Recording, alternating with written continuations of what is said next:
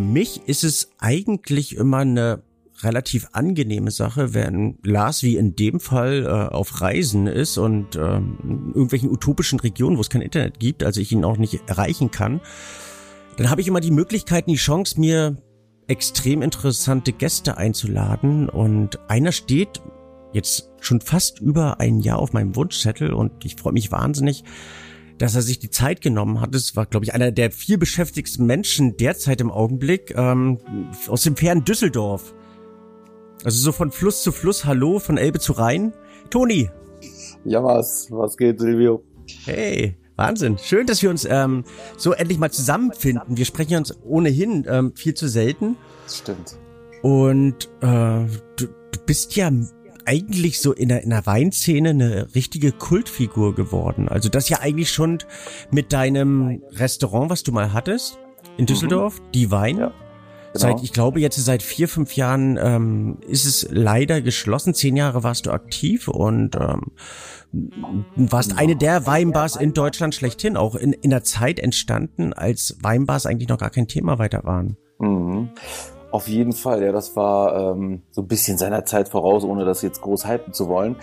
Aber äh, ja, nee, wir haben es äh, nicht geschlossen, sondern verkauft in 2017. Okay. Weil das leidige ähm, Thema Personal schon damals anfing. Das war eigentlich, eigentlich ultra traurig.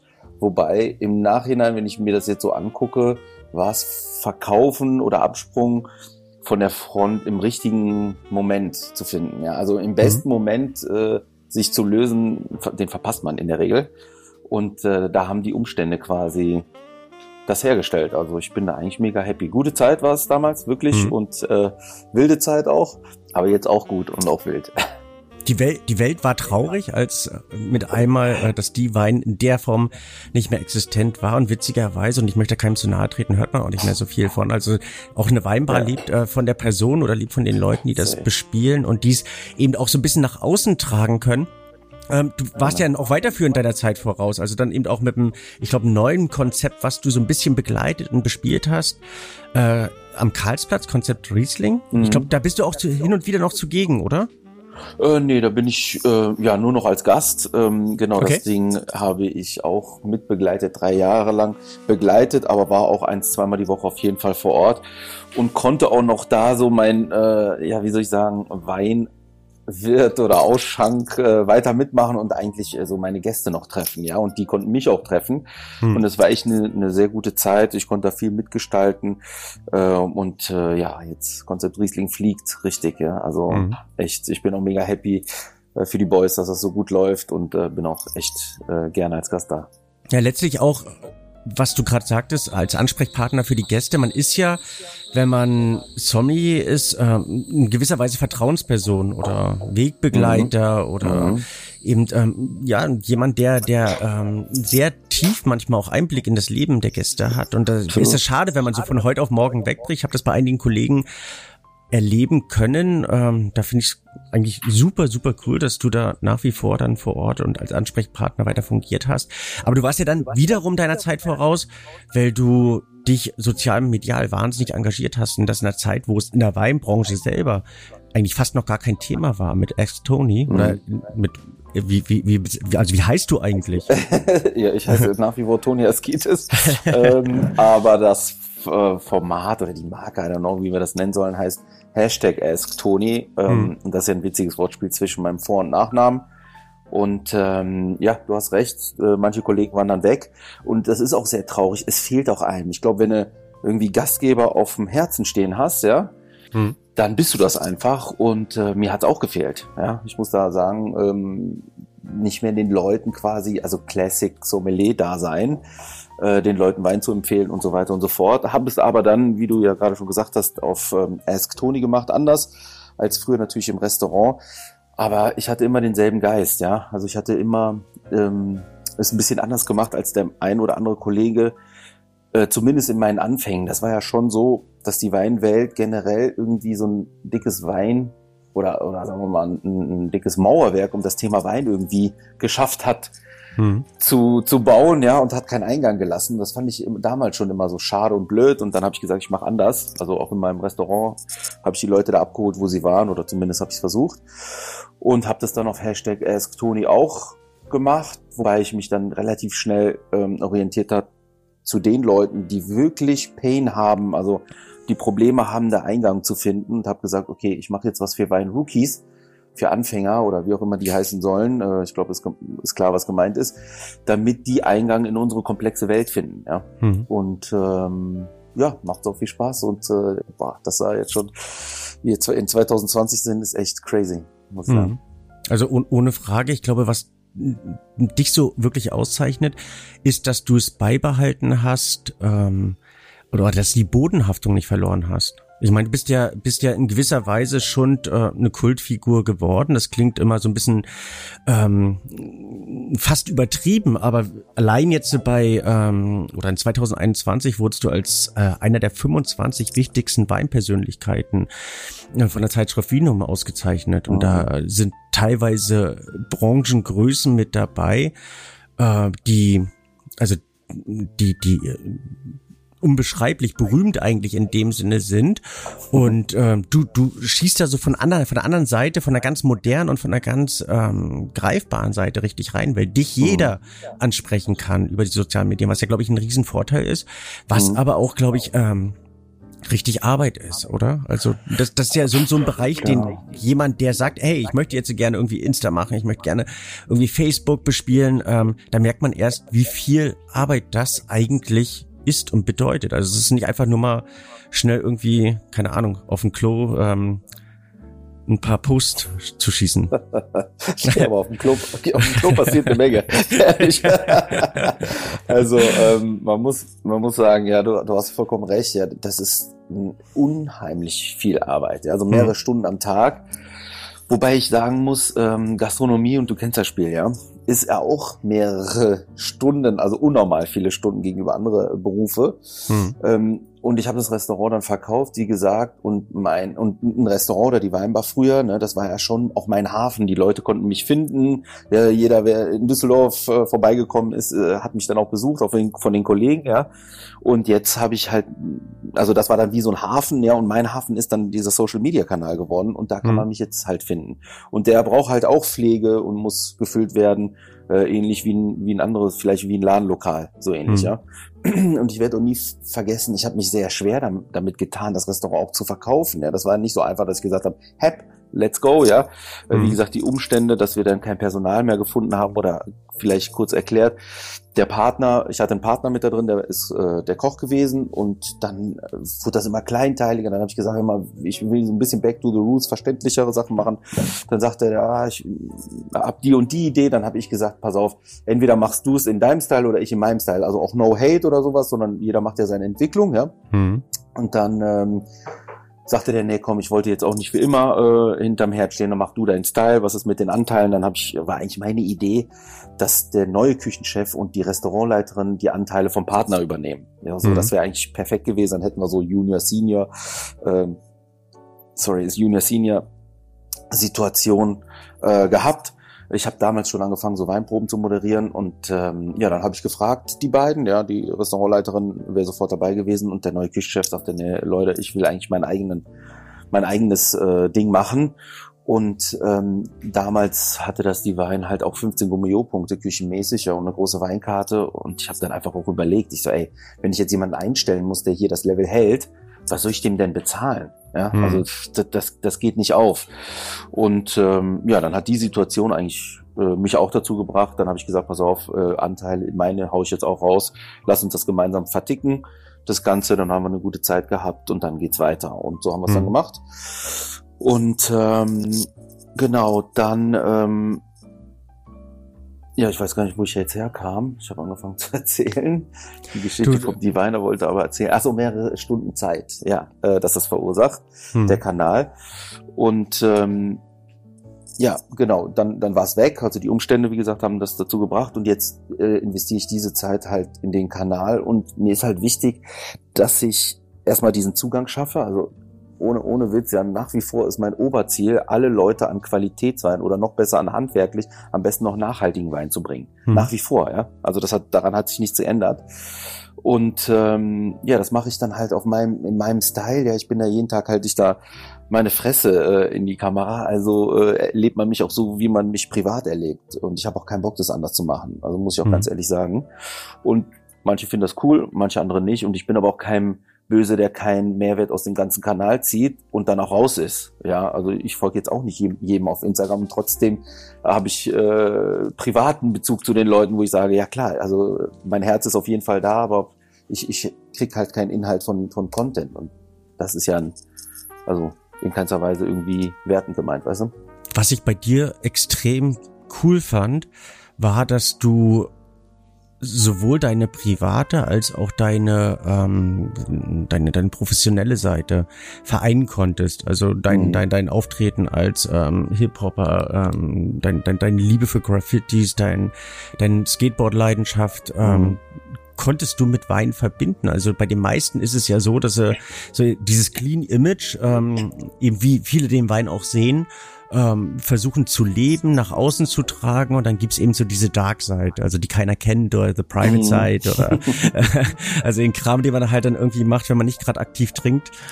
Und ähm, du, du hast es in der Tat geschafft, das eigentlich Unverbindbare sozusagen miteinander zu verbinden. Also letzter ja. Auftritt riesig auf der Prowein, ähm, glaube ich, einen der coolsten Stände, die es dort gab, weil sie halt Danke. so gänzlich ähm, unkonventionell waren. Weil sie also, ja. also einfach Leute ansprachen. Man hat es, glaube ich, auch, also jeder, der vorbeiging, hat gesehen, wie, wie vollgeballert der Stand ständig war. Also mhm. vieles ja auch Zulauf. Ähm, mhm. Dafür gab es da mal Probleme. Insofern, dass du ähm, irgendwie als Hip-Hopper nicht als oder als Skater nicht äh, äh, als als Weinmensch wahrgenommen wurdest oder warum hast du diese Verbindung gesucht? Wolltest du greifbar sein? Ist das der letztlich das, der der Schlüssel für Insta oder ähm, warum? Also ähm, Schlüssel zu Instagram auf jeden Fall, weil authentisch ist, das, das mhm. zieht, ja. Also, und ich würde sagen, wenn, wenn ich mich jetzt selber beschreiben würde, würde ich sagen, ich bin real, also ne, im mhm. Privaten mhm. so wie, wie online. Äh, das ist mir persönlich ein ganz wichtiges Gut. Und wie du schon sagtest, das war in der Vergangenheit, ich weiß noch, wie das anfing, da hatte ich noch Lederschuhe an im Restaurant und so weiter und habe irgendwann mal die Sneakers ausgepackt und habe dann ganz viel äh, auch Kunst stattfinden lassen bei mir im Restaurant. Und das war halt urbane Kunst, sehr viel mhm. Street Art und habe dann äh, Leute direkt auf die Wand malen lassen. Und der Neue, der kam, hat da drüber gemalt, hat also die Straße so ins Restaurant geholt und es lief auch Hip-Hop bei mir, nur halt Instrumentals. Ja, das ist vielen Leuten nicht mhm. aufgefallen. Mhm. Nur die, die in der Materie waren, die haben schon gesagt, ja, dope, ist, ist nice hier, ja. Ähm, also habe ich das schon vorbereitet irgendwo, aber es, es war trotzdem nicht so, dass ich sage, ja klar, ich konnte jetzt 100 Prozent ähm, das Verein im Restaurant. Nee, da, die, die Chance hat mir Instagram gegeben und ich habe mich bewusst dazu entschlossen, es so zu machen und habe dann meinen Kurs eingelegt, weil, wie gesagt, also ich kann jetzt nicht 24-7 äh, online sein, gefühlt, ja, und mhm. dann äh, auf einmal da irgendwie einen anderen Charakter spielen, wie es halt früher im Restaurant war. Mhm. Und äh, ich habe auch viele äh, Kollegen erlebt. Zum Beispiel habe ich erlebt, ich kam dann rein und hatte ja auch schon früher meinen Style so, ja, und bin ich aufgefallen als Sommelier äh, wahrscheinlich und äh, war in, ich werde nicht vergessen, ein Zwei-Sterne-Restaurant. Dann äh, habe hab ich das eigentlich erlebt, wo ich gesagt habe, das möchte ich niemals sein. Dass es dann so ein bisschen eher so eine arrogante Nummer vom Sommelier war. Der dachte, ja, was wollen die zwei Boys hier? Hm. Und wir waren richtig packt mit Euros und voll auf äh, Grand Cru Burgunderkurs. Also wir waren richtig äh, bereit, alles zu geben. Ja, und haben es dann irgendwie nur mit halber Lunge gemacht, weil ich das so erlebt hatte und die Motivation dann irgendwie weg war, ja. Hm. Ähm, und dann habe ich gesagt, so, wie schade das eigentlich ist, hm. ähm, dass, dass es das gibt. Und danach habe ich auch noch erfahren, dass der Kollege selber Skateboard fährt, in, hm. in nämlich dem Second Life, was du gerade beschrieben hast, ja. Hm. Dann habe ich gedacht, crazy, also was ist, das, das muss nicht sein, das sollte heute äh, gar nicht der Fall sein. Und ich glaube, das ist auch ein Teil meines Erfolgs, dass ich, dass ich quasi Leute wirklich in diese Weinwelt spüle, weil die einfach, manchmal kommen die vom Graffiti, manchmal kommen die von der Musik oder auch äh, vom Skateboarding und sagen, ey, ich habe mit Wein nichts am Hut gehabt, wegen dir äh, ist mein Leben teurer, aber auch dafür schöner geworden. Ja, so, so, so Lob. Und das empfinde ich als Lob, äh, bekomme ich halt Und, und dann ähm, äh, motiviert mich das auch weiterzumachen. Ne? Man sieht es auch bei dein, deinem Instagram-Auftritt letztlich. Also es gibt nicht wenige Posts, wo du eben ein Skateboard in der Hand hast, ein Weinglas dazu. Ja. Ähm, wo, wo man eigentlich so fernab dessen, also was man sonst über Wein irgendwie erleben kann, wo monströse Keller gezeigt werden oder wo mhm. tolle irgendwelche Table Designs und dann sitzen da Leute erhaben dran und, und trinken irgendwie Wein. Also du vermittelst es in der Gänze deines Auftritts und das ist interessant und ich glaube, das hört man jetzt ja auch, du bist wirklich so. Also du gibst den Leuten mit auf dem Weg, äh, man kann Wein überall trinken, wenn es eben die Situation einfach zulässt. Man kann das Leben überall feiern. Und Wein ist einfach ein, Medium zum, zum Feiern. Und man muss keine Riesenansprache äh, halten oder irgendwie Wein übermäßig erklären. Es ist, ähm, das Leben ist Spaß. Und das ja. ist, glaube ich, so ein der Kern ähm, Message oder Nachrichten oder äh, ähm, Darstellung von Wein, die es eigentlich gibt, wie es die Winzer, glaube ich, auch am liebsten wollen. Mhm, genau. Deswegen ist auch der Claim Wein ist unkompliziert. Und weißt du, wie der entstanden ist? Nee. Damals, als ich, ähm, ne, du bist ja auch Geroldsteiner Weinplays, hm. Haben die ja gefragt, ähm, also als man die Auszeichnung bekommen hat, ja, ähm, was ist denn dein Weinsatz? Hm. Und der kam schon in die Weinzeiten, habe ich hm. den entwickelt. Und da steht auch noch, da war ja jeder mal so ein bisschen Testimonial und so weiter und so fort. Und dann war das abgedrückt, ja. Und bei mir war es halt, Wein ist unkompliziert, damit ist aber auch gemeint, ich mache Wein unkompliziert. Hm. Ja. Also ähm, es ist immer noch ein hochkomplexes äh, Themenfeld, gar keine Frage. Aber äh, wie du schon sagtest, manche Weine brauchen kein Intro, kein heftiges. Und es verkompliziert das oder baut wieder dieses Mauerwerk um. Und damit meine ich keine arrogante, sondern einfach, weil da gibt's viel zu erzählen. Manchmal muss man auch einfach aufmachen und trinken und go for it. Andersrum gibt es natürlich auch immer noch ganz große Weine. Also ich bin immer noch nach wie vor Wein-Hard-User, ja. Das ist so meine Segmentierung. Du und ich. Mhm. Wir sind auf jeden Fall Wein-Hard-User, kennen sich aus in Jahrgängen in manchen Regionen und sammeln Wein. Und es gibt halt, wie gesagt, die Wein-Rookies und die Wein-Hard-User sind wenige gegenüber die, die wirklich anfangen und ihren Weg zum Wein-Hard-User gehen, ja. Und äh, ich bin aber nach wie vor einer. Ich sammle immer noch No Limit Wein. Der Keller ist voll und trinke immer noch wirklich gerne großartige Weine. Und dann möchte ich aber auch die Ansprache, den Austausch mit meinen Kollegen, Som-Kollegen oder Weinfreunden haben, wo es dann deep in die Materie geht. Nur da sind wir dann im Nerd Talk, ja. Und wenn ich das jetzt transportieren würde auf dem Kanal, würden ganz viele rausfallen. Mhm. Und genauso, wenn ich jetzt sage, die großen Top-Weine, ja, äh, die große Burgunder, wo ich großer, also Fan von bin, dann würden die Leute sagen, oh mein Gott, das kostet ja richtig Euros, äh, ah, ist doch nicht meine Welt. Das heißt, ich bewahre die davor. Also mhm. bei Facebook kannst du noch gucken, was ich da trinke, aber da gibt's auch keine Ansagen von mir, sondern ich benutze es nach wie vor, wie ich es in der alten Zeit genutzt habe, als reines Flex-Tool. Ja? Mhm. Ich sage immer, bei, bei Facebook äh, kann man, habe ich früher einfach einmal Flaschen gepostet und das sieht man da immer noch, aber da kann jetzt jemand, der neu in der Weinwelt startet, nicht wirklich was mit anfangen. Deswegen also, ist es so. Das ist für dich auch gar nicht eins, also dass, ähm, keine Ahnung, Facebook und Instagram ein, ein Medium ist, sondern du, du betrachtest das unterschiedlich oder ähm, nee, für die meisten. Also die meisten bespielen es ja ähm, gleich, also dass die gleichen Posts auf Insta und auf Facebook haben. Und ähm, zumindest in, in meinem äh, Bewusstsein ist halt Insta für die etwas jüngere Generation, Facebook für die mhm. ähm, in meinem Alter.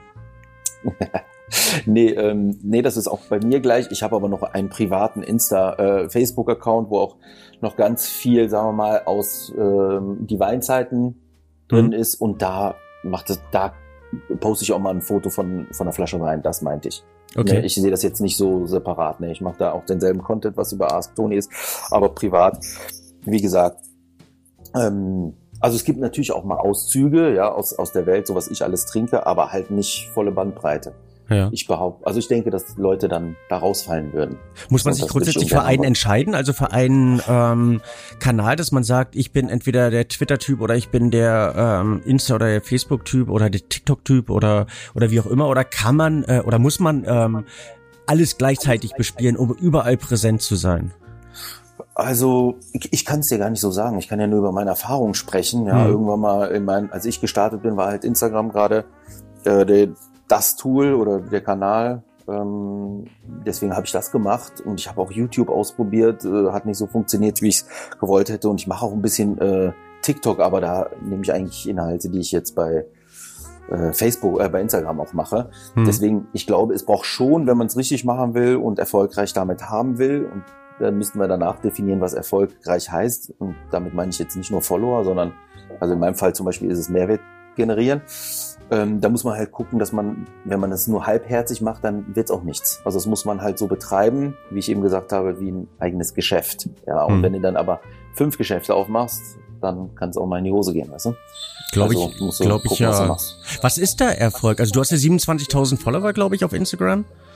Was ja, ja schon eine richtige Hausnummer ist. Also da, mhm. ähm, aber, aber wie, dann, dann bist du jetzt reich an Followern. Ähm, du machst es ja nicht zum Spaß. Wie kann man sowas, also was ist der Next Step dann irgendwo ähm, für jemand, also, der auch so erfolgreich sein möchte wie du?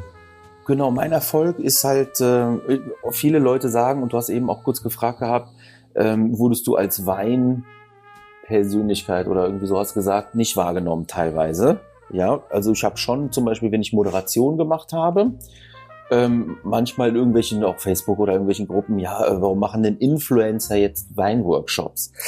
Der Unterschied bei mir ist, ich bin kein Influencer oder ich sehe mich nicht als solchen. Ich, ich bin bestimmt Meinungsmacher und influenze die Leute irgendwo, mit Sicherheit. Mhm. Aber ich halte jetzt nicht, äh, oder bei mir kann man sich jetzt nicht einkaufen mit, äh, ich habe jetzt hier die drei Weine, mach mal zwei Posts und einen Timeline-Post und bla bla bla und äh, was kostet das? Ah, okay. Und ich habe jetzt hier ähm, verschiedene, I don't know, äh, Weine. Ähm, das gibt's so gut wie gar nicht oder sehr selten bei mir, weil ich muss 100% hinter dem Produkt stehen. Also mhm. ich habe eben gesagt, Mehrwert schaffen. Ja, Das ist für mich das Aller, Allerwichtigste. Das heißt also, jemand, der zuguckt, dass der einen Mehrwert daraus zieht muss dann auch jeder für sich selber entscheiden, ob das Mehrwert dann darstellt oder nicht. Mhm. Aber dass ich jetzt da hingehe und einfach jetzt irgendwas in die Kamera halte und sage, das ist der neue Shit und äh, morgen ist das der neue Shit, boah, ne, ich keinen Bock drauf. So, also motiviert mich nicht, kann ich nichts transportieren bei. Also als Influencer bin ich ähm, ein reiner Produkt, ähm, eine Produktebene oder oder wie, also ich glaube, das habe ich auch falsch ja. verstanden. Für mich waren, waren Influencer eigentlich immer erfolgreiche Menschen irgendwie auf sozialen Medien, die ähm, egal was irgendwie darstellen, selbst wenn sie eine Geschichte vorlesen. Also das ist mhm. nicht so oder? Ich kann jetzt nicht, ich müsste jetzt auch äh, Google anschalten und sagen, okay. was die Definition ist. Das ist jetzt ja. für mein Verständnis so. Das gibt ja diesen Beruf Influencer, die dann halt quasi Reichweite aufbauen, ja. Vertrauen aufbauen und dann dieses Vertrauen oder gewisse Produkte dann darstellen, ähm, und im Endeffekt wollen die Firmen diese Reichweite nutzen. Hm, ja? okay. Was ja auch völlig in Ordnung ist, das muss auch jeder für sich selber entscheiden. Ich kann ja nur über mich reden. Ja? Ich habe hm. keine Motivation, das so zu machen, außer ich habe da wirklich gewisse Dinge, wo ich sage, oh, das ist was Wertvolles das, oder das ist berichtenswert.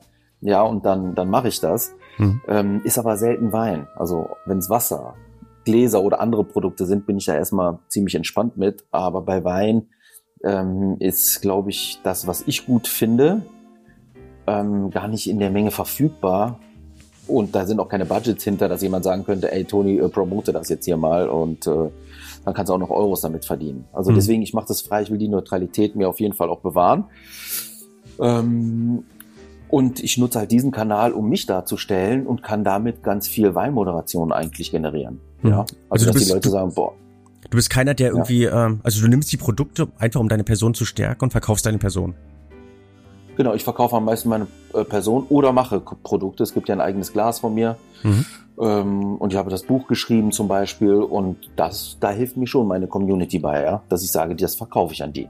Ich glaube, das Schöne ist bei dir, dass das Gesamtkonzept stimmt. Also selbst auch beim Glas bist du ja ähm, schon mit, mit einer Glasfirma in dem Sinne ähm, sehr verbunden, lebst aber mhm. dort auch das Konzept so weit, dass teilweise die Glasfirma dein Konzept, also Wein ist einfach und Wein ist Musik und so weiter, mhm. ähm, mit übernommen hat und ihr äh, in ihrem Gesamtauftreten ähm, ähm, darstellt und wahrgenommen hat. Also das ist ja schon ja. mega, was du da geschafft hast. Also ein, ein Glas mehr oder weniger Weltkonzern einfach zu unterstützen, zu begleiten und ähm, moderner auftreten zu lassen mit Wein ist Musik oder Wein macht Musik oder Wein ähm, Genau, Weintuning heißt das, wo ich da Musik äh, auf den Gläsern spiele. Ne? Ja. Und ähm, ja, das passt auch zusammen. Muss auch sagen, das war auch äh, an der richtigen Stelle, am richtigen Ort getroffen.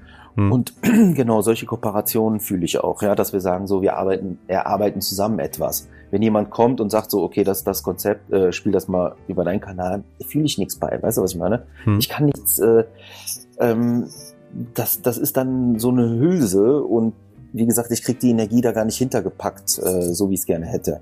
Bei diesem Konzept, also bei diesem Format, ja, Weintuning, da haben wir wirklich sehr viel Gehirnschmalz reingebuttert äh, und haben überlegt, okay, wie schaffen wir das? Was, wie kann man das überhaupt präsentieren? Erstmal hatte ich sowieso mein eigenes Glas bei Zwiesel oder habe eins umveredelt, so dass es nochmal universeller wird. Können wir gleich kurz äh, quatschen zu, aber wie bringe ich das, was diese Firma, wo, wo ich auch hinterstehe, ähm, ja, wie bringe ich das nach vorne? Und dann hat man, haben wir dieses Format entwickelt und äh, ja, das kommt halt mega an, ja. Und wie du sagtest, das vereint genau das. Also ich stehe da voll hinter und kann das äh, präsentieren und ähm, ja, die, die, die große Glasfirma kriegt halt Zugang ähm, ja, zu, von meinen Leuten, die mhm. halt alle eher frisch und neu in, in der Weinwelt sind ähm, weiß ich, also passt. Das finde ich und, cool. Und da bist du aber auch wieder verdammt echt. Also du, du gehst nicht hin und ähm, wäre auch ein leichtes für dich, ein Glas zu kreieren, was eben 15 bis 20 Jahre alte Moselrieslinge perfekt präsentiert mhm. und äh, mhm. einfach um, um, um dein Fachwissen irgendwie äh, möglichst effektvoll darzustellen oder eben ähm, das als, als, als Medium zu nutzen. Nein, du ähm, gehst hin und sagst, hey, ich habe ein universelles Glas. Also ihr braucht nicht mhm. irgendwie 30 verschiedene Gläser, um ähm, das möglichst perfekt herauszuarbeiten. Es soll einfach Spaß machen. Das Glas soll in jeder Performance perfekt sein und auch relativ, äh, relativ stabil sein, dass ich es eben, ähm, keine Ahnung, in Outdoor nutzen kann. Ähm, genau. Also da, da, da bist du du. Und das ist, ähm, mhm. glaube ich, so vom Gesamtkonzept ähm, bewundernswert, weil ich glaube, du hast das nicht auf dem Eisbrett äh, entworfen, sondern ähm, du lebst es einfach. Genau, und das hat, ist mir begegnet und dann habe ich es gemacht. Wie, wie macht man genau, das? Geht, geht man auf so eine Firma zu wie Zwiesel oder sind die auf dich zugekommen? Ja, das war so ein bisschen äh, parallel, muss ich sagen. Also mhm. es gab ein Intro von äh, jemandem, den ich kannte, aber gleichzeitig ähm, äh, habe ich die Info auch bekommen, so, ah, wir wollten eh mit dir reden. Also es passte, das war so ein bisschen äh, das Gefühl, ja. Mhm. Ähm, aber genau wie du dachtest, das ist mir eher begegnet. Mir ist dann wichtiger zu sagen, wenn ich mich dazu entschlossen habe, von vornherein Leute in die komplexe Weinwelt zu bringen, dann brauchen die ein Rookie-Glas, ein Anfängerglas, das erstmal performt. Ich mhm. habe, ich gucke jetzt gerade in mein Glasregal, ich habe da zwei verschiedene Gläser trotzdem drin. Ja, eins ist das Asconi-Glas und das andere ist ein mundgeblasenes, eher wahrscheinlich Bordeaux-Glas, nicht Burgunder, also nicht ganz groß. Und ich habe das früher schon so gelebt. Auch im Restaurant hatte ich nur zwei so zwei Weinglastypen, äh, ja, eins mit breiterer Oberfläche, eins ein bisschen was einen universellen Charakter hat. Mhm. Und wenn ich jetzt gesagt hätte, ich mache jetzt ein zartes Glas und ähm, filigran und dann kostet es direkt mal, weiß ich, ein 40 oder so, dann was soll der Weinrookie damit? Der braucht erstmal ein Handwerk, wo der sagt, okay, das hier funktioniert und ich kann jetzt erstmal damit starten. Wenn der bereit ist, den Weg ja zu gehen, begegnen dem ja eh tausend Gläser. Dann, der kommt schon alleine auf auf die Geschichten. Er braucht aber, von mir kriegt er auf jeden Fall erstmal Zugang. Und deswegen gibt's dieses Glas. Mhm. Und ich weiß nicht, ob du weißt, das Glas hat ja einfach einen Mussierpunkt noch von mir bekommen, ja? Hast du das okay. mitbekommen? Nee, habe ich leider ja, nicht. Ja, weil ich meine, ich bin mir sicher, du trinkst äh, auf jeden Fall auch kein äh, Champagner oder Sekt äh, aus irgendeiner Flöte oder einem äh, eher schmaleren Glas, weil also für mich zum Beispiel ist Champagner und Sekt oder alles Sparkling, was hochwertig ist, wie eine Weinfarbe. Ja? Und es ist auch Wein. Und das Fieseste ist ja die, das einzuengen mit einem falschen Glas. Also trinken viele, die ich kenne, und ich glaube du auch, aus einem regulären Weinglas halt mhm. den, den ähm, Schaumwein. Und das hat zum Nachteil, dass dann halt die Perlage immer relativ schnell platt wird. Mir ist es egal, vor allem wenn ich reife Champagner oder so trinke, ja, dann ähm, Perlage ist eher nebensächlich äh, bei solchen Sachen. Aber wenn ich jetzt zum Beispiel einen frischen Sekt habe und ich will feiern gehen, ähm, dann will ich die Bubbles haben und will aber trotzdem nicht auf irgendeinem schlechten Glas äh, rumreiten. Also habe ich in mein Glas einfach einen Mussierpunkt eingravieren lassen und sage, hey, das ist schon universal, das ist einfach ein normal Classic Tulpenglas und durch den Mussierpunkt ist es noch universeller geworden. Hm. So. Und dann ähm, braucht man auch und viel auch in der Gastronomie zum Beispiel. Ich berate ja auch Gastronomie, die sagen so, ja klar, also wir wollen Wein machen, aber wir brauchen Glas. Und dann sind die halt problematisch. Ja, Sektgläser, dann brauchen wir doch nochmal. Und ne, so haben die dann ein Glas, damit können die komplett durchperformen.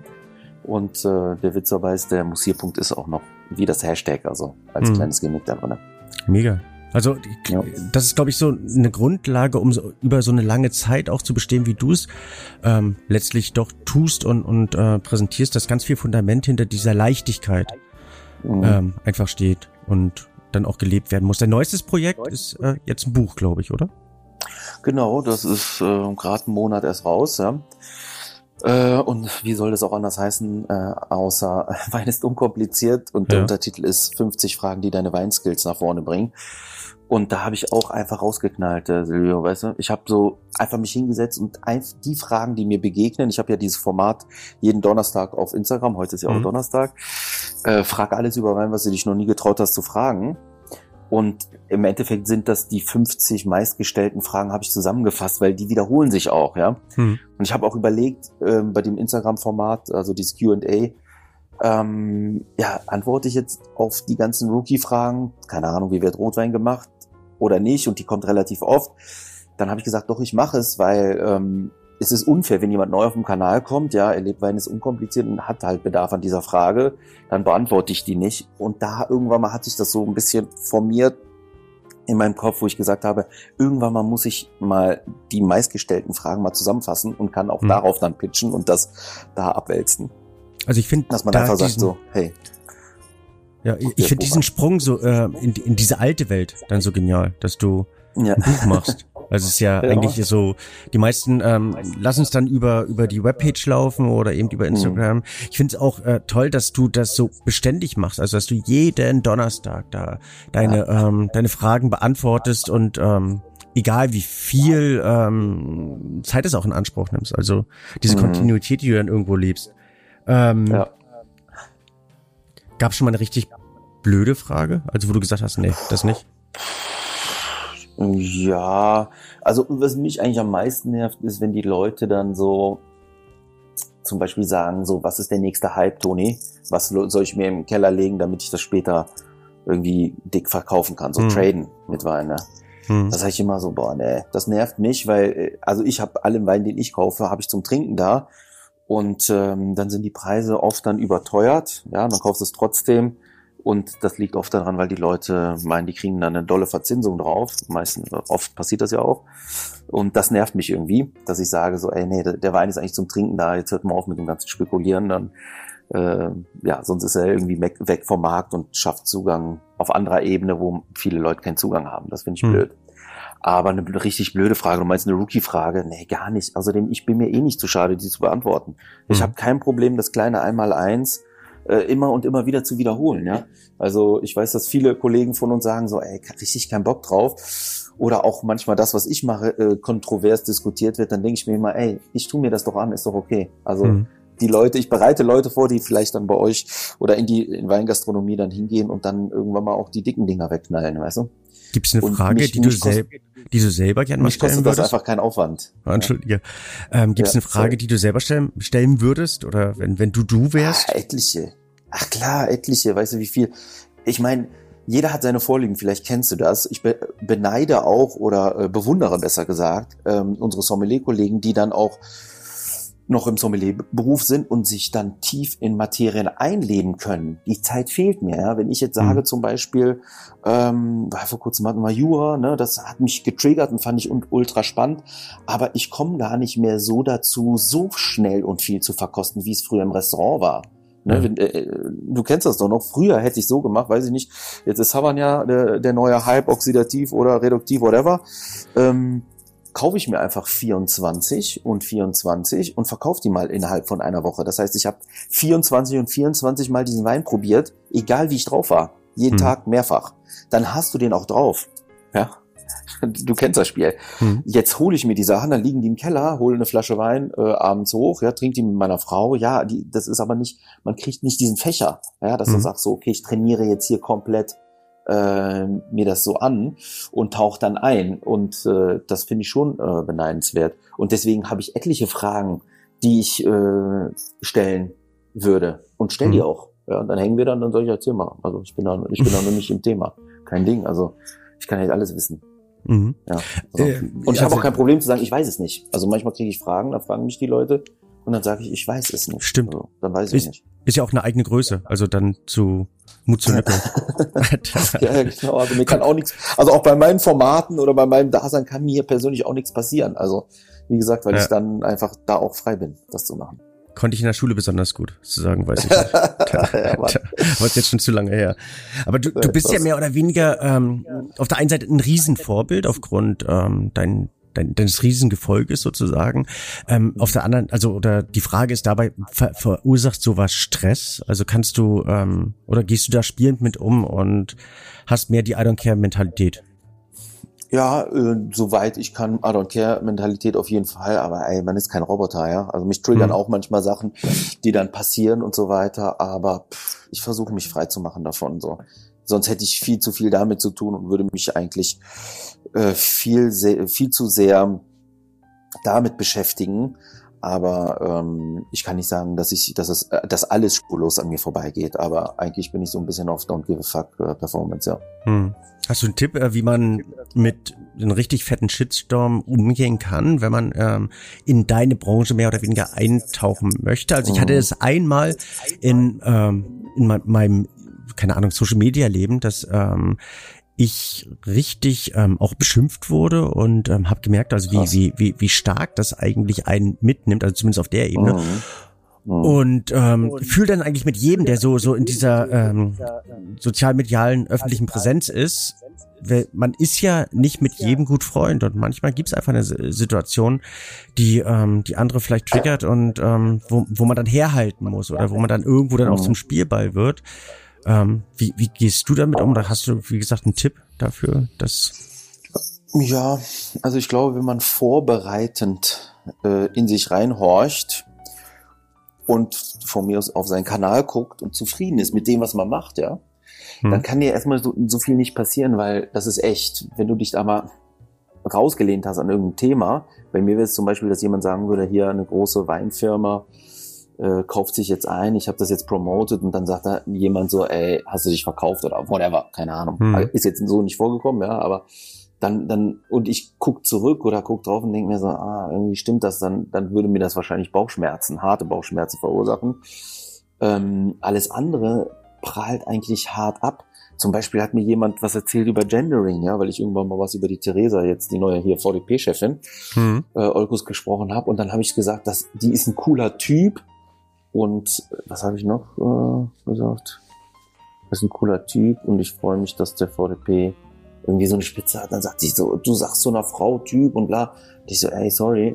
Also jeder, der mich kennt, weiß, dass es für mich einfach kein, oder vielleicht nicht im Wortbedarf, das jetzt in die richtige Endung zu bringen, sondern es geht da eher um die Intensität, dass ich äh, da Props loswerden wollte für hm. ihren Job, so ungefähr, ja. Und äh, wer sich dann, da, dann wirkte das so kleinteilig, aber dann habe ich das genauso erzählt und dann sagte ich, okay, dann, dann muss ich mich wohl gewöhnen, also gab es auch keinen Hate mehr. Aber mhm. es gibt auch an anderer Stelle, wie gesagt, Sachen, wo äh, die an mich drankommen. Aber immer wenn ich sage, nee, ich bin mir treu geblieben an, den, an dem, was ich mache, dann geht das leichter. Also mhm. easier auf jeden Fall. Und dann kommt auch so, dass, dass du sagst, ey, take it or leave it. Das ist mein Style. Und ey, wenn du da nichts von hast, dann kannst du dem Kanal entfolgen oder gehen. Ja, und äh, kennst ja auch vom Restaurant war das so genauso. Also ich hatte auch Gäste, wo ich gesagt habe, ey Leute, hier geht das in eine ganz falsche Richtung, bitte geht einfach jetzt so. Ne? Hm. Also ähm, und genauso muss man es machen. Gehen lassen und dann auch sagen so, okay, äh, ich habe keinen Bock, dass jemand, der dann auch, man muss ja auch sagen, weil das relativ anonym ist, meint mal richtig einen auszupacken, ne, dein Erlebnis gerade, ähm, dann ist, dann denke ich mir mal, so wer ist der Arsch an der Stelle? Ja, nicht hm. du, der jetzt Content gemacht hat, hinter dem du stehst, sondern der, der meinte jetzt, sich da komplett drüber auszulassen, der, wo der dann irgendwie einen Bildschirm als, als Barriere hat. Dann ist der der Arsch. Sorry. Hm. So. Hat, hattest du Vorbilder oder hast du Vorbilder in, in diesem sozialmedialen Bereich oder, oder gab es sowas nie und du hast einfach losgelegt und gemacht und also sowas nie kann man ja nicht sagen, weil ich finde, der Hendrik, ja, Hendrik Thoma, der, der war schon so der erste digitale Sommelier hm. unter uns. Ähm, viel auf YouTube, auch sehr erfolgreich, ja. Ähm, und ich weiß noch, ich habe dann irgendwann mal hab ich mich auf den Weg gemacht, weil der auch so einen Workshop gegeben hat in Heidelberg in der Hotelfachschule hm. und haben mir das auch angehört. Und der hat dann zum Beispiel auch das Thema, was wir gesagt haben, hatte der auch so ein ähm, ja, ein Vorteil gegenüber, was wir im Social Media natürlich haben. Man kann auch antworten. Ja, irgendwann mhm. mal äh, ist ihm was passiert, da hat die Presse schlecht geschrieben und er konnte nicht nirgendwo darauf antworten. Jetzt gibt's die Möglichkeit. Also es ist auch schon ein Mehrwert geworden, also ne, auch für einen selber. Ja, mhm. ich weiß noch, der Feinschmecker hat äh, irgendwann mal gesagt, 0,1 für ein Glas Spätburgunder, äh, damals im Wein, äh, für 12 Euro finden wir schon happig. Hat aber nicht erzählt, dass es ein reifer Assmannshöser Höllenberg von Kessler war aus 2,3 oder so. Das, mhm. Also stand da nicht, wo ich mir gedacht habe, so, ey, voll unfair. Da hätte ich gerne das doch erzählen wollen, ja, dass ich sage, ja, okay, aber das ist dann der Wein, so, ja.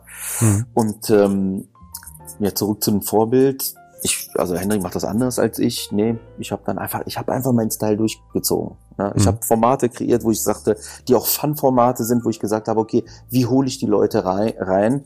Ähm, da ist natürlich Spaß immer ein Thema, ja, wo ich mhm. gesagt habe, so, ey, lass mal aus den Wein aus der elitären ähm, Ebene mal runterbrechen auf Everyday Usable, ja, wie wir es, die Sommeliers leben das auch so, zwar vielleicht auf anderem Niveau, aber wie es die Winzer zum Beispiel machen, ja. Hm. Und ähm, das in der Tat hat vorher keiner gemacht, ne.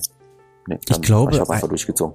Ein Schlüssel äh, für deinen Erfolg ist die Kontinuität, oder? Oder die Beständigkeit. Auch, also, ja, dass du nicht, nicht eine Sache nur einmal die, ja, die Echtheit, aber dass du äh, nicht nur eine Sache einmal eben postest, sondern dass du halt jeden Donnerstag dein äh, Estoni oder deine Estoni Stories hast, dass du ähm, dein Live-Tasting kontinuierlich machst, dass du mhm. deine Postings nicht zu viel, aber kontinuierlich äh, äh, mhm. praktizierst ähm, und Fall. mehr oder weniger immer einen gleichen Stil hast, nicht einmal so und einmal einmal so. Genau. Ja, auf jeden Fall kann ich einfach nur Ja zu sagen, ja. Hm. Wie, wie wichtig ist dir noch Griechenland? Also dein, dein Name ist ja, oder äh, ist ja nicht unbedingt urdeutsch. Ähm. nee, genau. Antonius Askites heißt, heißt der Typ, also heißt ich ja. richtig. Äh, nee, ich habe absolut immer noch ganz, ganz äh, tiefe Wurzeln da. Also ich beschreibe mich immer als Düsseldorfer Grieche, ja. Hm. Also ich bin in Düsseldorf geborener, aber ich habe halt äh, viel auch von der Griechenmentalität mit bekommen. Bei mir zu Hause gab es niemals in irgendeine Richtung, äh, ja, äh, in Deutschland der so, in Griechenland der so, was besser, was schlechter. Nee, ich habe immer so eigentlich gelernt, ey, du bist in einer äh, glücklichen Situation, du kannst dir von beiden Kulturen das Beste raussuchen. Mach mhm. das. Ja. Und ich glaube auch, dass es, das shaped ja einen, auch menschlich, ja, dass man sagt, so, so das Gastfreund, äh, diese Gastfreundschaft habe ich daher, ganz klar, ja. Also wir fahren auch immer noch mit der ganzen Family nach Griechenland jedes Jahr. Also das ist, erstmal können wir länger in Urlaub fahren, weil wir dafür das Wohnen nichts zahlen müssen. Und zweitens haben wir da auch viel Family und dann kommen die Kiddies da an, alle freuen sich und ähm, ja, dadurch, dass ich als äh, Kind schon jedes Jahr eigentlich nach Griechenland gefahren bin, fühlt sich das auch ein Teil zu Hause an. Bist du da geboren? Ja. Bist du da geboren? Nee, ich bin Düsseldorfer. Also ah, okay. Durch und durch. Wow. Und das, ja, ich bin, ich bin auch, ne, wenn ich auch hier ankomme in Düsseldorf, und deswegen ist das auch nicht nur eine Floskel oder Gelaber, äh, wenn ich hier ankomme, ja, ich, ich lande oder komme im Zug an, dann, dann irgendwie spürst du es am Herzen. Ich weiß nicht, ob du das kennst, ja, aber mhm. du spürst es am Herzen, das ist dein Zuhause. Mhm. Und äh, ja, das habe ich witzigerweise in Düsseldorf und in Griechenland äh, an manchen Stellen und äh, deswegen immer noch sehr verbunden und auch weinmäßig finde ich ultra spannend, was da passiert gerade. Äh, es gibt mehr als zwei Hände voll von Winzern, die halt ja in mein Weinbild, also handwerklich nachhaltigen Wein arbeiten, was einfach ja so spannend ist und ich glaube auch dem einen oder anderen Wein-Hard-User immer noch ein Aha-Erlebnis zaubern kann, weil es halt noch nischig und sehr klein ist. Ja. Und was, was wäre deine Empfehlung, wenn man sagt, ich möchte mich mit griechischen Weinen beschäftigen? Eher die modernen, die auch auf moderne Rebsorten zurückgreifen oder eher der, der äh, traditionelle, traditionelle Stil, also wo man sagt, ich lebe eben ähm, Rebsorten, die es nur dort gibt oder es, äh, Produktionsweisen, die es nur dort gibt, oder kann man es so gar nicht mhm. sagen? Doch, auf jeden Fall eher letzteres, weil ähm, ah. alles andere ist auch langweilig, ja, weil, guck mal, was soll ich jetzt Cabernet Sauvignons aus Griechenland nehmen? Mhm. Die gibt's auch in guter, aber die gibt's auf der ganzen Welt in gut und zu, in gut und in schlecht und zu jedem Preis. Also mhm. hoch und niedrig. Äh, auch das Gute und das Schlechte. Aber ich habe keinen Bock auf so uniformierte Weine, die dann äh, Mainstream-tauglich sind. Da kann man, finde ich, noch viel, viel mehr erleben, genau mit diesen einheimischen, also autochthonen Rebsorten.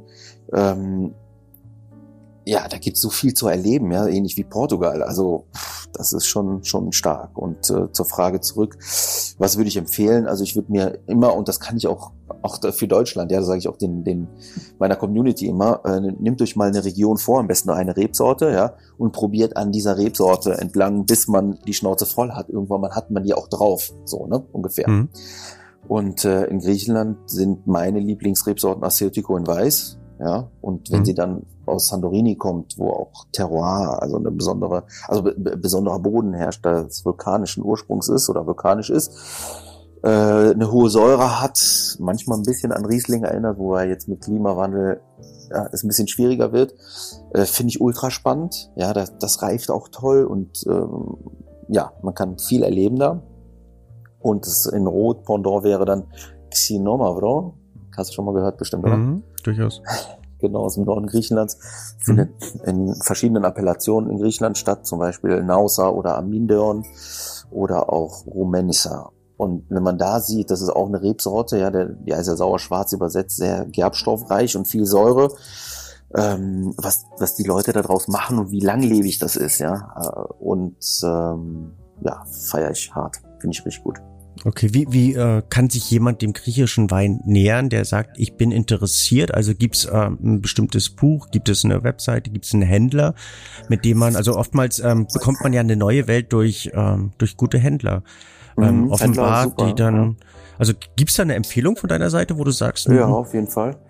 Ähm, einmal gibt's den Ralf Urban in Hamburg, ja, der Mhm. macht das ähm, viel für sich, aber auch für viele andere Leute, hat echt eine sehr, sehr gut sortierte Auswahl. Und die Jungs von Weinhaus Germany nennen die sich, sitzen in Mhm. Ulm. Der äh, Hadis macht das zusammen mit dem Anestis. Äh, und der Anestis ist so der Guide eigentlich in Griechenland, kann man sagen. Und der ist eh schon Freund unserer Familie seit eh und je. Also der ist sogar mit meinem Dad als auch mit mir befreundet. Der Okay. ist so, sagen wir mal genau zwischen uns. Und der hat, der ist ein richtiger Spürhund, ja, was da der neue Shit ist äh, in Griechenland. Und die machen das super. Also da ist echt sehr gut sortiert, ähm, fernab vom klassischen Mainstream, also Cabernet Sauvignons oder Sauvignon Blancs aus Griechenland. I don't know. Nicht mein Style. Braucht, braucht Hm. kein Mensch. Also braucht, braucht man nicht, meiner Meinung nach. Und die haben, das kann ich bestätigen, auch ähm, extrem interessante, sehr authentische Weine. Und Genau. ähm, ich, ich glaube, es ist ja ohnehin relativ schwer, die Weine zu exportieren aufgrund der ähm, teilweise auch ähm, alphabetischen Differenzen, die es da gibt. Ähm, Mhm. Aber die sind da extrem hinter. Ähm, richtig, richtig tolle Sachen ähm, auszugraben. Was muss man für einen guten griechischen Wein veranschlagen? Also viele gehen ja hin, jetzt wie bei Ungarn, Rumänien, äh, bei so, so, so Subregionen oder Subländer, die ähm, nicht so in dieser Überpräsenz sind, wie eben Italien und Frankreich und glauben dort Schnäppchen zu finden. Also ist, ähm, ist Griechenland ein Schnäppchenland oder ist das? Es geht, es geht, muss man fairerweise sagen, weil ähm, einfach die Produktionsmengen ultra klein sind, ja. Und ähm, das fängt oft, nicht immer, gibt auch manchmal einen günstigen Einstieg, fängt ab mittlerem äh, Segment an, geht ganz schnell nach oben. Es ist aber immer noch sehr preiswert. Damit Hm. meine ich halt nicht billig, sondern keine Ahnung, Preis-Leistung, ich hasse das Wort, aber du weißt, was ich meine. Ja. Ähm, das findet man schon, wenn man sagt, so, man holt von den richtigen Winzern was für 15 oder 20 Euro, wäre man woanders wahrscheinlich vielleicht doppelt. Müsste man Mhm. doppelt so viel zahlen, ja. Deswegen, einen günstigen Einstieg gibt selten, ja, wobei der ein oder andere Winzer trotzdem was hinkriegt, ja, vor allem für Gastronomen gibt es da echt, also Sachen, die kosten auch manchmal unter 10 Euro, wo Mhm. ich sage, wow, da, da kann man, also wenn man schmecken kann, ja, viel, viel höher kalkulieren. Also ich hatte das Phänomen, dass bei mir im Restaurant die griechischen Weine, wenn ich die bei Mitte 30 hatte, nie gelaufen sind und sobald die die 40-Euro-Marke überstiegen äh, stiegen haben, dann lief das auf einmal. Und, und ich hatte auf einmal eine hammermäßige Marge da drauf, weil ich habe immer wirklich mit bestem Wissen und Gewissen kalkuliert. Und ähm, irgendwie, was nichts kostet, ist nichts, war so ein bisschen die Mentalität und ähm, ja, hatte eine super Marge drauf. Also ich glaube schon, dass es funktioniert und es so vielfältig ist, dass es auf jeden Fall eine absolute Daseinsberechtigung auf jeder Weinkarte haben sollte. Hm. Cool. Was gibt's Das alte Welt, ja. demnächst von dir zu erwarten? Von mir gibt's zu erwarten, dass wir auf jeden Fall eine Weinbar eröffnen werden. Wow. Ja, wieder back to the roots. Ähm, ehrlich gesagt, ich liebe Euge schon super lange damit und äh, Ja. vor Corona, ja, ich habe es dir 10.000 Mal schon erzählt, Ja. ja. Und alle fragen mich auch noch, weil ich habe es ja auch platt getreten. Ähm, hatte, wir hatten schon Standort, da war alles klar, so dann gab es noch ein paar Probleme dazwischen, dann kam Corona und jetzt zieht sich das und äh, ich muss sagen, in der Zeit ist es auch nicht weniger an Arbeit geworden an anderer Stelle, also bei meinem Dasein generell. Hm. Und ähm, es ist so ein bisschen nebenher gelaufen. Man hat immer ein paar Eisen im Feuer und dann einigt man sich manchmal mit dem Vermieter nicht, manchmal mit dem Eigentümer nicht und dann äh, tropft das so vor sich her. Aber ich, ich spüre das mehr denn je, dass das jetzt kommen muss. Ich möchte gerne auch das Wein ist unkompliziert halt auch erlebbar machen. Also die Weinbar wird das wird einfach sein, ähm, ja, eine, eine Weinkneipe ohne Eintrittsbarrieren. Ja, jeder Hm. kann da reinkommen und soll am besten nach Bier fragen und dann sagen wir, nee, hier gibt's aber Wein. Schon so. spruchreif, was, wo, wie oder? Nee, Erstmal- noch gar nichts. nee, noch okay, gar nichts. okay, okay. Hier die ganze Zeit äh, am Kämpfen, aber wie gesagt, äh, viele Fronten momentan, so an anderer Stelle. Ja. Aber ich spüre, dass das kommen soll. Ich habe einfach Bock darauf auch. Ich Mhm. habe auch viel Wein gesammelt, ja, wirklich. Also Sachen, die ähm, ja gerade up to date waren und ähm, habe die reifen lassen, weil ich auch mir gewünscht hätte, das in Weinbars zu finden. Also es wird äh, irgendwie so einen Weinraum geben, wo dann halt auch wirklich Sachen für Hard-User drin sind, weißt du, wo man sagen kann, so, es gibt da mal ein bisschen Cabernet Franc von der Loire in Reif, was dann oft weggeatmet ist am Markt, weißt du. Hm. Und äh, das habe ich mir geleistet, das wegzulegen und jetzt äh, will ich darauf scharf schießen auf die Leute damit. Also, Cool. Also wenn jemand zufällig ein mega interessantes Ecklokal irgendwo in Düsseldorf hat, sofort damit- Toni kontaktieren und schön. Genau. Und ich bin, ich bin dann auch nicht alleine. Also ich habe ja hier den Janis, mein, mein Neffe, muss man sagen, an der Stelle, der ist so aktuell mein Ziehsohn und der ist jetzt viel in der Gastronomie unterwegs und der wird Ja. auch derjenige sein, der mit mir das macht, so dass ich dann auch an anderer Stelle jetzt kein Eindusen habe oder so, dass Hm. ich äh, das, was ich jetzt mache, auch nach wie vor weitermachen kann. Ne? Cool. Ja.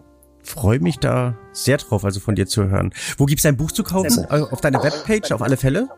Ah ja, genau, da gibt's das und eigentlich überall, wo es Bücher gibt. Also Ja. die, das, also ohne es hypen zu wollen, aber dass das so angeschlagen ist, äh, fand ich war auch für mich crazy. Ja, also so ein Buch zu schreiben. Also ich habe es auch selber geschrieben. Ja, zwar äh, natürlich hat meine Frau äh, korrigiert, ein Homie hat auch geguckt mal, ob der Flow stimmt und so, aber ich habe alles selber Mhm. geschrieben. Das war natürlich ein Mammutprojekt und dass es jetzt so gut läuft, ich bin da ultra happy und ehrlich gesagt dankbar dafür, ja, dass es so ist. Also ich bin echt äh, wow äh, geflasht davon. Also überall, wo es Bücher gibt, ja. Und wa- was ich eben sehr erstaunlich dabei finde, nur in dem Sinne, äh, dickes Ausrufezeichen 18 Euro, oder? Ja, klar. Das war Also es mir ist kein, kein. Buch für 60, 70, 80, wo man sagt, jetzt zeige ich da irgendwie das Monument und dafür muss unbedingt Weihnachten sein. Nee, manchmal reicht einfach, ähm, das Wochenende zu feiern und dem anderen einfach ein Buch zu schenken. Genau, Da, das also- ist der, der absolute Hintergrund dessen gewesen, weil das ist auch ein Buch, weißt du, das könntest du auch an deinen Nicht-Weinfreunde verschenken, ohne Mhm. weiteres, also wenn du drauf stehst, erstmal, ja. Weil ähm, oft ist mir ja auch begegnet früher, dass sie gesagt haben, ach du mit deinem Wein, ach, ultra komplex. Und Mhm. jetzt habe ich was in den Händen, wo ich sagen kann, ja, stimmt, aber hier ist ein Eingang dazu. Hier, bitteschön. Hm. Und genau das war, also ich habe gesagt, unter 20 will ich es haben, habe ich mit dem Verlag bes besprochen, weil ich, ähm, ja, ich denke auch, wenn jemand neu startet, Bibeln gibt's genug und die sind auch oft Geld, also Geld wert, ja, wirklich. Also äh, ähm, das macht total Sinn.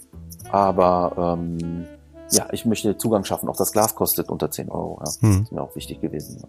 Was ja auch relativ selten ist, also für, für gute. Weingläser. Ja. Cool. Du, wir, wir sind ziemlich an der Stunde dran. Ähm, ich versuche immer, Cool. ähm, die, diesen Stundenrahmen einzuhalten, dass die Leute, ähm, dass, oder dass es eben überschaubar bleibt. Weil es, ähm, das lässt sich immer so leicht äh, über lange, lange, lange, lange Zeit dann irgendwann reden, aber ähm, dieses, was du ja eben auch praktizierst, kurze und knappe und eben auf den Punkt gebracht, ähm, finde ich total wichtig. Vielen, vielen, vielen Dank, dass du die Zeit genommen hast heute.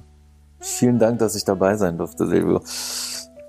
Und nochmal vielleicht ganz äh, konkret am Schluss, wo findet man dich? Also auf Instagram, Facebook und äh, Genau. Am, am einfachsten auf Instagram asktoni.de. perfekt. Super. Ganz lieben Dank und dir alles Gute, Toni.